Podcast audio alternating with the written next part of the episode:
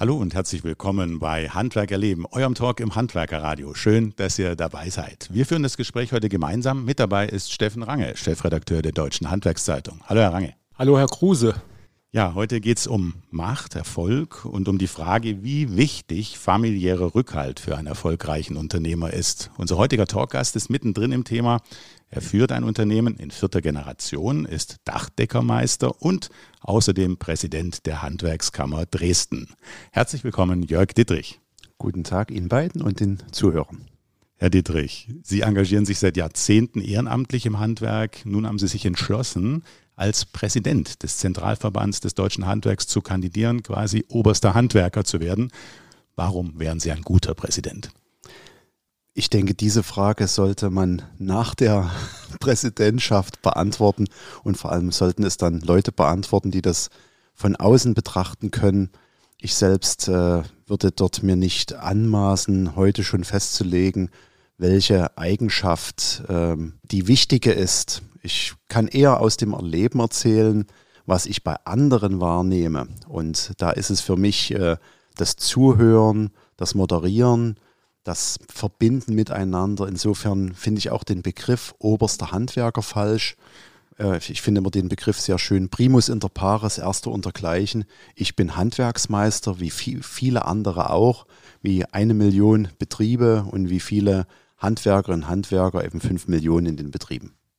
Der bisherige Präsident äh, Hans-Peter Wollseifer tritt nach acht Jahren an der Spitze des Handwerksverbands jetzt nicht mehr an. Was schätzen Sie an Hans-Peter Wollseifer? Es ist das Zuhören und das Verbinden.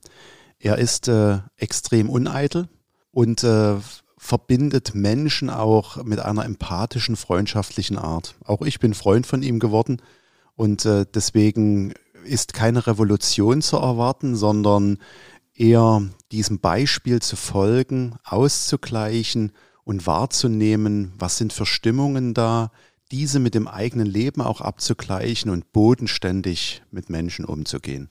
Sie kandidieren in einer unruhigen Zeit. Wo drückt der Schuh bei den Betrieben gerade? Wie würden Sie die Stimmung im Handwerk gerade beschreiben? Wir erleben eine große Krise und in jeder Krise sagt man dann, das ist jetzt die größte Krise, die wir nach dem Zweiten Weltkrieg haben. Es tut momentan vielen Betrieben weh. Entweder auf der ökonomischen Seite schon, was die Energiepreise, die Materialpreise, die, äh, die Geschäftsmodelle angeht. Und ganz viele aber auch emotional, die sehen, dass Dinge sich ganz schnell wandeln. Und ähm, diese Sorgen sind ja genauso berechtigt, wenn sie gar nicht finanziell sind. Insofern können wir trotz dieses Tsunamis Ukraine-Krieg auch bestimmte Themen äh, wieder herunterbrechen. Und das sind der demografische Wandel mit dem Fachkräftethema, das ist die Dekarbonisierung, der Klimaschutz. Die, dieses Thema ist verschärft durch die Energiekrise, aber da war das Thema die ganze Zeit. Und das ist natürlich auch die Digitalisierung, die Geschäftsmodelle gravierend verändert und Anpassungsbedarf für die Geschäftsmodelle hat. Sie stammen aus Dresden. Ist die Stimmung im Osten besonders angespannt unter den Handwerkern? Das ist äh, die Frage an den Kandidaten aus dem Osten. Äh, ich kandidiere für alle. Ich möchte gern Präsident für ganz Deutschland sein. Und insofern ist mir als allererstes wichtig, dass nicht der Ostfokus die erste äh, Linie hat, aber natürlich kann ich als eingeborener Ostdeutscher äh, bestimmte Entwicklungen gut nachvollziehen. Und äh, da gibt es zwischen den Bundesländern Unterschiede. Und ja, die fünf ostdeutschen Bundesländer haben vermutlich äh, sehr ähnliche Herausforderungen, die, ähm, äh, was wir ja auch im politischen Spektrum sehen, dass wir leider seit 1990 einen sehr hohen Anteil an Protestwählern erleben. Erst waren viele bei der Linken, jetzt sind sie bei der AfD. Und ähm, das ist eine große Herausforderung, die man im Detail sicher auch weiter besprechen könnte. Herr Dietrich, was bedeutet es, Präsident für alle zu sein, für alle Deutschen zu sein, für alle Deutschen, die im Handwerk aktiv sind? Wenn man aus Dresden kommt, dann wird schnell die Karte gezogen. Das ist doch jetzt jemand aus Ostdeutschland. Haben wir dort zu erwarten, dass er ähm, eine einseitige Ostsicht hat. Für mich äh, bedeutet es äh, zuzuhören und die Dinge abzugleichen. Ich meine, dass es kein Nachteil ist, zwei Gesellschaftssysteme erlebt zu haben. Und ich möchte gerne eine Geschichte erzählen. Ich hatte eine Diskussion mit einem Präsidentenkollegen aus den alten Bundesländern und äh, wir sprachen über die DDR-Zeit und dann sagte ich den Satz, dass meine Eltern ein Stück mehr Last tragen mussten, weil sie quasi in Geiselhaft der Russen waren. Es war ja eine Diktatur. Daraus machte er die Schlussfolgerung, dass ich seine Lebensleistung nicht anerkenne. Das tut mir leid und das war überhaupt nicht mein Ansinnen. Äh, es war eine Geschichte von meinen Eltern. Und ich weiß, dass auch er nicht alles geschenkt bekommen hat, bloß weil er in Bayern, Baden-Württemberg oder woanders groß geworden ist. Und dieses einander zuhören, diese Lebensgeschichten zusammenzubringen und daraus Schlussfolgerungen, in diesem Fall für das Handwerk zu ziehen, das finde ich spannend und das ist die Aufgabe, Präsident für alle zu sein. Sie sind ja Unternehmer, Sie stehen mitten drin im Unternehmertum. Sie ähm, haben aber eben viele andere Aufgaben auch. Sie, also neben der erfolgreichen Betriebsführung äh, engagieren Sie sich äh, im Handwerk in ja bisher in Ostsachsen sehr stark äh, und Sie haben eine große Familie. Wie kriegen Sie das alles unter einen Hut? Ich äh, ja, wie bekommt man das unter einen Hut? Auf der einen Seite könnte ich jetzt sagen, das geht nicht. Dann würden alle sagen, das musst du anders machen. Wenn ich sagen würde, das geht wunderbar, wäre das auch falsch, weil es natürlich eine Herausforderung ist. Aber auch hier äh, denke ich an viele andere Familien und äh, Mütter und Väter, die diese Herausforderung haben. Wir sprechen darüber, wir wollen gern äh, junge Menschen erreichen. Ich zähle mich gar nicht zu den ganz Jungen, aber äh, wenn wir das wollen, dann muss es eine Vereinbarkeit zwischen Familie, Beruf und Ehrenamt geben. Diese bekomme ich äh, momentan gut hin, zum Beispiel dadurch, dass ich auch mal ein Kind zu einer Veranstaltung mitnehme. So habe ich das als Kind auch erlebt. Das macht mir auch Freude. Und ähm, dass die Kinder teilweise auch mal auf mich verzichten müssen, das ist so. Ich versuche das an anderen Stellen auch auszugleichen und hoffe, dass alle trotzdem glücklich sind. Es könnte jetzt ein bisschen mehr werden. Die, ich weiß, dass das Fahren sicher mehr werden wird, aber gerade äh, von Dresden nach Berlin, wenn denn die Wahl am 8. Dezember so ausgeht, wie ich mir das wünsche, dann äh, ist das äh, für mich bestimmt leichter als für Hans-Peter Wollseifer, der fliegen musste von Köln oder mit dem Zug fahren von Köln nach Berlin. Das ist wesentlich weiter. Von Dresden nach Berlin ist es kürzer und dann kann man auch abends, wenn es spät ist, noch sagen, ich möchte nach Hause, weil ich die Kinder am nächsten Früh gern sehen möchte. Hm, umgekehrt mal die Frage, inwiefern ist die Familie eine Stütze für Sie? Das führt mich immer in die Metaebene, wofür sind wir eigentlich auf der Welt? Ähm, und da gibt es sicher von einem Christen und von einem Atheisten und vom Hedonisten unterschiedliche Meinungen dazu, aber das äh, Glücklichsein in einer Familie hat natürlich einen ganz wesentlichen Punkt, neben auch der Selbstverwirklichung, die man als Mensch anstreben soll und darf. Und da ist die Familie quasi der wichtigste Anker, den ich benennen möchte. Und ich weiß, dass das quasi allen so geht. Sie führen einen traditionsreichen Betrieb, der seit 117 Jahren existiert. Was zeichnet Ihrer Meinung nach einen erfolgreichen Unternehmer aus? Mein Urgroßvater hat 1905 die Firma gegründet. Er hat äh, den Ersten Weltkrieg äh, überstanden. Ich frage mich immer, warum hat er sich selbstständig gemacht und was waren seine Gedanken, diesen mutigen Schritt zu gehen. Mein Großvater Johannes hat dann die Weltwirtschaftskrise und den Zweiten Weltkrieg erlebt. Mein Vater musste durch die DDR-Diktatur hindurch und nach der Wiedervereinigung gab es wirtschaftlich große Herausforderungen in einem starken Wachstum, dann in einer tiefen Wirtschaftskrise. Und aus diesen Erzählungen kommen ähm, zwei Dinge heraus. Zum einen ist eine Anpassungsfähigkeit notwendig. Der Handwerksmeister kann ja nicht das Gesellschaftssystem alleine verändern, er muss mit den Gegebenheiten umgehen und äh, zweitens sich auch so zu erfinden, dass es mit dem Markt dann auch funktioniert, äh, zu antizipieren, in welche Richtung läuft das Ganze. Insofern als kleine Familienanekdote, dass der Fachkräftemangel, den wir heute erleben, ja nicht das erste Mal stattfindet in der Firmengeschichte. Äh, es auch schon Zeiten gab, in denen das auch so war. Und mit welchen Mitteln hat man dann agiert, um trotzdem handlungsfähig zu sein, also sich zu erfinden, zu antizipieren. Und was mir ganz stark am Herzen liegt, ist dann noch die Innovation. Zu, zu schauen, was, was kann man an den Produkten verändern, verbessern, damit man am Markt äh, auch äh, die Produkte verkaufen kann. Was bedeutet es jetzt zum Beispiel bei Ihnen im Dachdeckerhandwerk? Ähm, was ist da aktuell angesagt? Wo muss man da jetzt dran?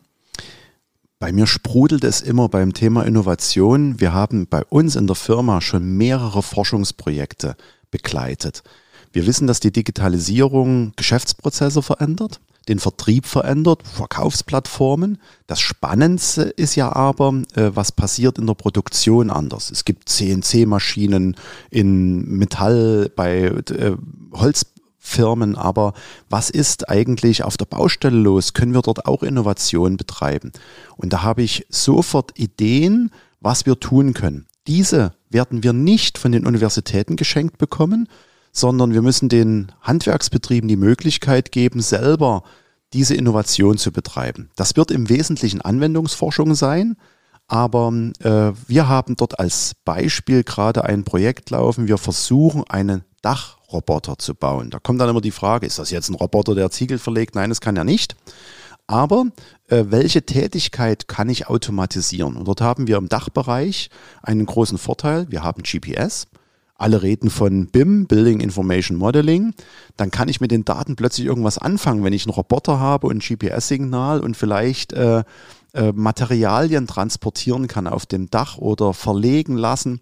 Das äh, ist eine dieser Ideen, aber da hätte ich noch viele andere mehr und wünsche mir, dass ich viele anstecke, die sagen, das sollten wir miteinander angreifen, um die Berufsbilder attraktiver zu machen, um Produktivität zu steigern, wie das in anderen Bereichen in der Industrialisierung schon passiert ist ähm, und damit auch die Geschäftsmodelle weiterzuentwickeln und in der Zukunft nicht substituiert zu werden von anderen Branchen. Sie sagten ja, das ist eine Kernaufgabe des Unternehmers. Also jeder muss dann auch für sich schauen, was geht. Das eine ist, Sie können jetzt den Rahmen beeinflussen, Sie können für alle quasi die Dinge vorantreiben. Aber was würden Sie jetzt jedem einzelnen Unternehmer zurufen, was kannst du tun? Zuallererst äh, die eigenen Ideen auch äh, mutig zu formulieren. Ich kenne zu viele Handwerksmeister, die haben, sprudeln auch vor Ideen und glauben dann, dass das, was sie an, an Ideen haben, zu klein ist, um damit auf eine Universität zuzugehen. Zuallererst kann man sich darüber mit den Kompetenzzentren der Handwerkskammern unterhalten äh, und äh, Menschen suchen, mit denen man sich verbindet und es gibt ganz viele Dinge, die in der Anwendungsforschung es wert sind, betrachtet zu werden und äh, sie weiterzuentwickeln. Es ist auch für so eine Belegschaft eine tolle Sache, wenn man sagt, wir, wir entwickeln etwas weiter miteinander. Wir fahren nicht nur Schubkarre den ganzen Tag, sondern wir bemühen uns, unser Produkt auch weiterzuentwickeln. Und da steckt noch eine unheimliche Innovationskraft im Handwerk. Jetzt lassen Sie mir noch ein Thema aufmachen äh, zu der Innovationskraft. Die kann ja auch dazu führen, dass ein Unternehmen nachhaltiger wird. Welche ja, Ideen haben Sie dazu, auch schon in Ihrem Betrieb, aber auch vielleicht generell fürs Handwerk? Das Handwerk ist schon immer nachhaltig. Das beginnt schon mal mit der Weitergabe der Fähigkeiten mit der dualen Berufsausbildung. Äh, die quasi verankert ist im Handwerk. Das ist nachhaltig. Und das geht weiter mit äh, den Produkten und äh, den Dienstleistungen, die das Handwerk anbietet. Das Handwerk repariert. Es schmeißt nicht immer weg, sondern es repariert irgendetwas. Und ähm, deswegen brauchen wir keine Belehrung. Wir sollten nachhaltig sein, sondern ich möchte mich bemühen, miteinander, mit den Organisationen des Handwerks den Spieß rumzudrehen und die Forderungen Richtung Politik zu stellen, was passieren muss, damit wir mit unseren Leistungen noch viel nachhaltiger sein können. Im Verbrauch von Stoffen oder auch im Umstieg von Mobilität. Äh, dort gibt es viele Grundvoraussetzungen, die der Staat äh, gesetzlich und äh, planerisch erstmal vorgeben muss, damit wir die Ziele, die wir haben, erreichen können. Da werden wir ganz sicher gemeinsam mit Forderungen auf die Politik losziehen. Ihr Unternehmen ist sehr eng verwoben mit der wechselvollen Geschichte Ostdeutschlands. Wie sehr hat sie Ihre Kindheit und Jugend in der DDR geprägt? Ich glaube, dass die Kindheit jeden am stärksten prägt und insofern kann ich nicht verleugnen, dass diese Kindheit ähm, einen sehr starken Einfluss auch auf mein Denken heute hat. Auf der einen Seite war es eine sehr glückliche Kindheit in der Familie, mit dem Bruder, in dem Leben, was wir dort hatten. Und auf der anderen Seite äh, war es ein, ein Stück schizophren. Ich kam in die Schule und dann nahmen meine Eltern mich zur Seite, das weiß ich noch heute, und sagten dann, du, Jörg, ab morgen gehst du in die Schule und wir werden dir sagen, was du in der Schule sagen darfst und was nicht. Und diese gefühlte Bedrohung, die vergisst man nicht, die äh, auch auf dem Betrieb und auf der Familie lastete aus verschiedenen Gründen. Und deswegen ist äh, für mich immer dieser entscheidende und wichtige Satz, Freiheit ist für mich nicht verhandelbar. Sie ist Grundlage unseres Lebens und muss es weiterbleiben. Dafür möchte ich mich einsetzen. Sie haben vorhin ja schon angesprochen, dass die Religion auch eine Rolle gespielt hat. Ähm, Sie, äh, Sie sind in der evangelischen Kirche und sind auch so groß geworden mit diesen Werten. Welche Rolle spielt sie in Ihrem Leben? Ich weiß, dass Menschen äh, verschieden, in verschieden starker Art äh, ihren Glauben leben. Ich bin nicht der Christ, der jeden Sonntag in die Kirche geht, aber die Grundprinzipien und äh, dies, das Wissen, dass man sich auf etwas verlassen kann und ähm, etwas hat, was man anrufen kann äh, in, im Geiste, das hilft mir sehr. Und ein guter Christ ist man nicht, indem man eben jeden Sonntag in die Kirche geht, sondern im Umgang miteinander. Und da hat aus der DDR-Historie heraus die Kirche einen besonderen Stellenwert, weil sie für uns äh, Schutzraum vor bestimmten Repressalien war. Dort wurde offener diskutiert. Wir wissen, dass, haben auch damals gewusst, dass das teilweise unterwandert ist. Und trotzdem hat dort der offene Austausch, die Selbstvergewisserung stattgefunden und äh, eine Verbindung mit anderen Menschen, die ähnlich gedacht haben. Sie haben vorhin erzählt, dass Sie in die Schule gegangen sind und vorher ja sozusagen gebrieft wurden oder vorher ja Ihnen gesagt wurde, wie Sie zu antworten haben. Hm, hat Ihnen da die Kirche auch geholfen, die Werte der Kirche in der Schule, sich gut zu bewegen? Gab es da eine Verbindung? Ähm, nein. Es war eher anders, dass ich als Kind äh, es mir schwer fiel, mit diesem Spannungsfeld umzugehen. Ich wurde dann in der, Kir in der, in der Schule gefragt von anderen, glaubst du wirklich an den lieben Gott? Und dann den Mut zu haben, sag ja, ich glaube da an etwas das ist für ein Kind verdammt schwer. Und ich habe mir dort aber auch äh, Hilfsbrücken gebaut. Ich habe den Leuten dann erzählt, so weißt du was, da gehen Leute in die Kirche und äh, die beten dort miteinander und dann bekommen die Zuversicht, weil der liebe Gott, weil die da miteinander reden. Und dann kommen die raus und haben ja Zuversicht. Jetzt nimm doch einfach mal an, es gibt den lieben Gott nicht dann gehen die trotzdem dort rein, sprechen miteinander und kommen mit Zuversicht raus. Eigentlich ist das doch vollkommen egal, ob ich an Gott glaube. Ich weiß, dass das keine mutige Geschichte ist, aber es war für mich ein Hilfsmittel als kleines Kind. Ich rede nicht von der, vom jugendlichen Alter, damit irgendwie klarzukommen, dass drauf geäugt wurde, glaubst du jetzt an Gott oder nicht? Damals in der DDR wurden Sie auch musikalisch geprägt. Äh, würden Sie sich selbst als künstlerischen Menschen bezeichnen? Oh, das ist eine schwere Frage. Meine Familie meint, ich wäre recht ideenreich an der einen oder anderen Stelle. Es ist so, dass die Hälfte meiner Familie aus der Musik und der Kunst kommt und das natürlich genauso eine starke Prägung hat. Mein Bruder Christoph, der ist genau diesen Weg gegangen. Er ist, hat Musik studiert und ich wusste halt, ich möchte gerne in diesen Handwerksbereich. Ich habe aber in der Jugend erlebt, was es bedeutet, auf einer Bühne zu stehen und ein Instrument zu spielen. Ich habe Waldhorn gespielt in der Jugend. und äh, war im Chor aktiv, habe da mitgesungen. Und deswegen gibt es dort eine starke Prägung. Ich, ich sage immer scherzhaft, meine Ohren sind ganz gut gebildet, was für die Augen nicht so gilt. Also wenn ich in eine Gemäldegalerie gehe, dann muss mir jemand erklären, was da ist. Bei der Musik muss man mir das nicht erklären. Ich höre das. Einzelne Instrumente in einem Orchester und Deswegen ist das schon eine starke Prägung. Was mich belastet hat, war, dass in der Familie Dittrich durch eben meine Mutter überhaupt keine Popmusik oder sowas gehört wurde, sondern es war nur klassische Musik. Ich wollte das andere aber auch hören. Das habe ich mir aber kaum getraut, weil das war so ähm, Musik, die man eben nicht hörte. Es hat aber dazu geführt, dass ich eben ganz viel klassische Musik eingesaugt habe und so wie andere die Charts gehört haben, habe ich mir dann eben die siebte von Beethoven x-fach reingezogen.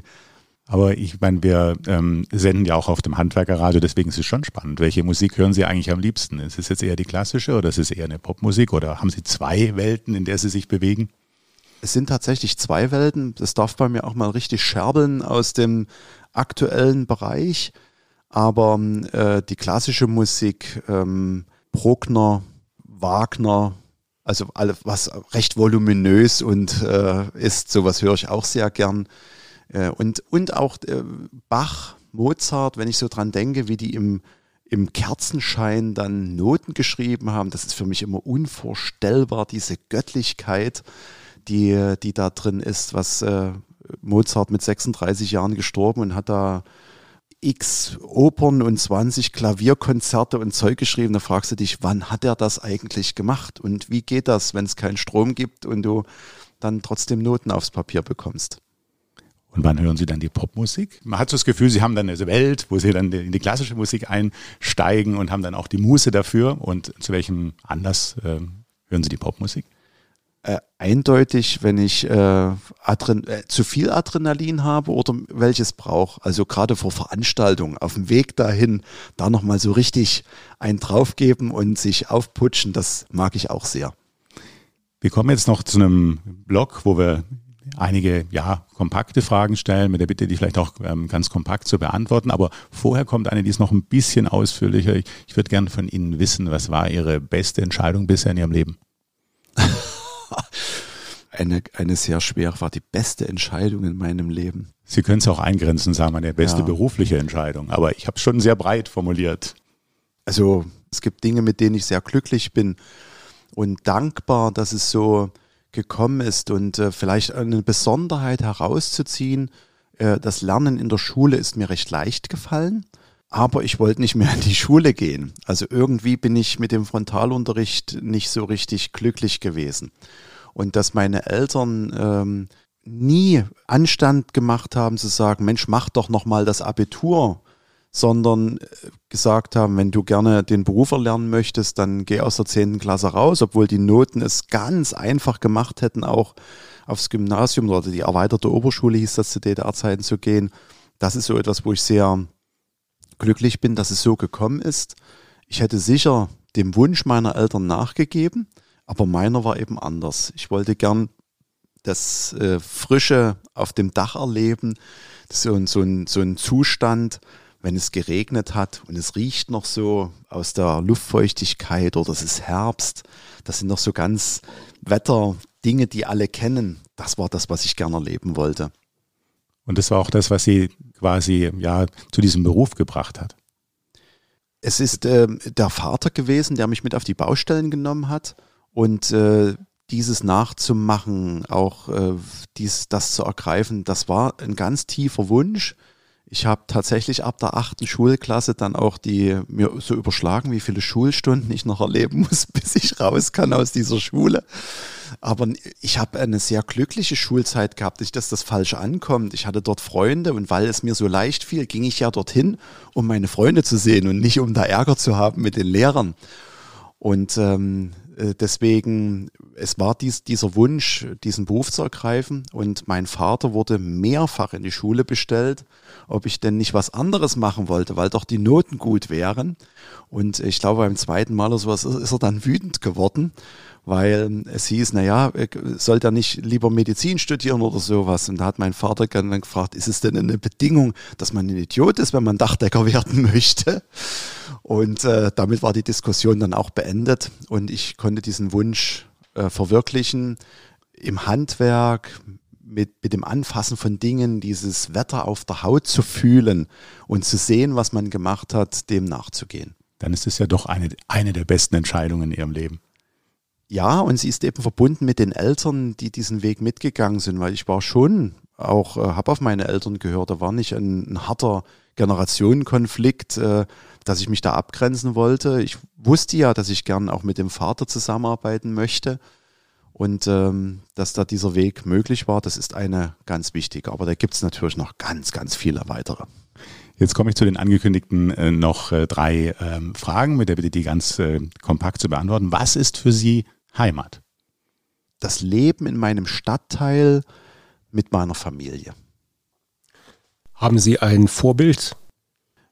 Es gibt ganz viele Menschen, bei denen ich äh, positive Dinge sehe. Und äh, zuallererst möchte ich dort bei meinen Eltern beginnen, die im Leben in dieser Zeit, in dieser Zeit der Diktatur auch sehr viel Vorbild waren und immer Zuversicht uns mitgegeben haben als Kindern.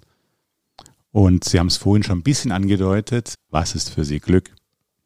Ich habe eine große Familie, aber muss es dann nochmal einschränken. Freie Zeit mit meiner Frau allein, das ist für mich das absolute Glück. Ich nenne das immer einsam sein zu zweit. Das ist für mich was Schönes. Jetzt wollte ich Sie gerade nach einem Lebensmotto fragen. Das ist ja schon fast so eins, aber gibt es noch ein anderes? Glücklich sein ist eine Entscheidung. Oh, das können Sie noch vielleicht ausführen? Ich weiß, dass es äh, immer auch äh, Dinge gibt, auf die wir keinen Einfluss haben, dass es Schicksalsschläge gibt, äh, die wir uns alle nicht wünschen. Und ich habe bei vielen Menschen gesehen, die sowas erlebt haben, dass es dann zwei Wege gibt, äh, entweder sich zu ergeben und sich äh, als Opfer zu fühlen oder auch Dinge anzunehmen. Und insofern gibt es ganz viele Lebenssituationen, in denen man selber darauf Einfluss hat, ob man zuversichtlich ist. Und deswegen verkürze ich das für viele ganz stark. Glücklich sein ist eine Entscheidung. Entscheide dich einfach und dann ist es auch gut. Herr Dittrich, vielen, vielen Dank für dieses Gespräch. Ähm, danke, dass Sie uns äh, so mitgenommen haben und äh, uns auch Einblick gewährt haben in Ihr, in Ihr Leben, auch in Ihr persönliches Leben. Ja, alles Gute Ihnen und äh, ja, nochmals vielen Dank. Ich danke Ihnen.